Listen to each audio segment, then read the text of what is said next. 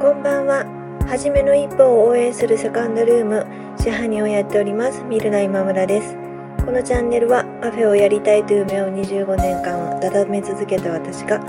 楽しいこともへこむこともたくさんあるカフェオーナーライフをゆるゆると配信しています。あなたの初めの一歩の背中を押せる一言がお伝えできたらなと思って作っています。本日もよろしくお願いします。ワンオペでお店をやっているとお店がお客様からどの程度必要とされているかというお店としての承認欲求がどれだけ満たされているかがイコール店主個人の承認欲求がどれぐらい満たされているかっていうことにつながって、まあ、ひいては店主個人の自己肯定感につながるっていうことってありがちかなっていうふうに私個人は思っているんですけれどもお店がお客様からどれだけ必要とされているのかっていうことを測る尺度のようなものがいろいろあると思っていてそれはお店としての全体の売上高だとか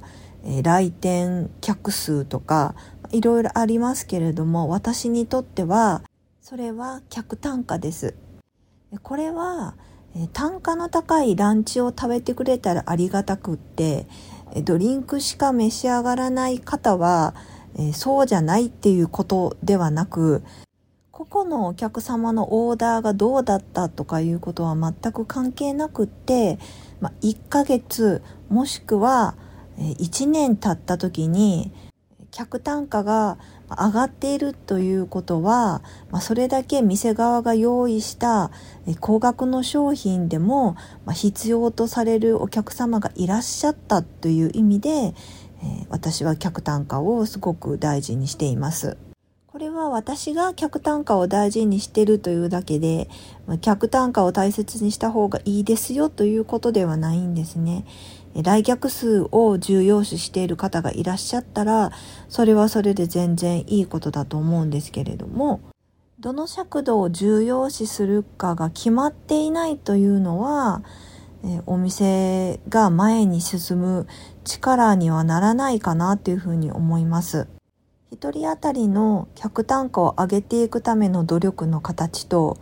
一日あたりの来客数を増やすための努力の形っていうのは、おのずから違ってくると思うのでそれが決まっていないというのは、まあ、努力のしようもないのかなっていうふうに思うんですね。今のお店の形で十分満足している十分、まあ、承認欲求が満たされているのであれば何もする必要はないと思うけれども満たされていないと思うのであれば、えー、どの部分を上げていけば満たされるのかっていうのを考えることって大事かなっていうふうに思います。私は2年前に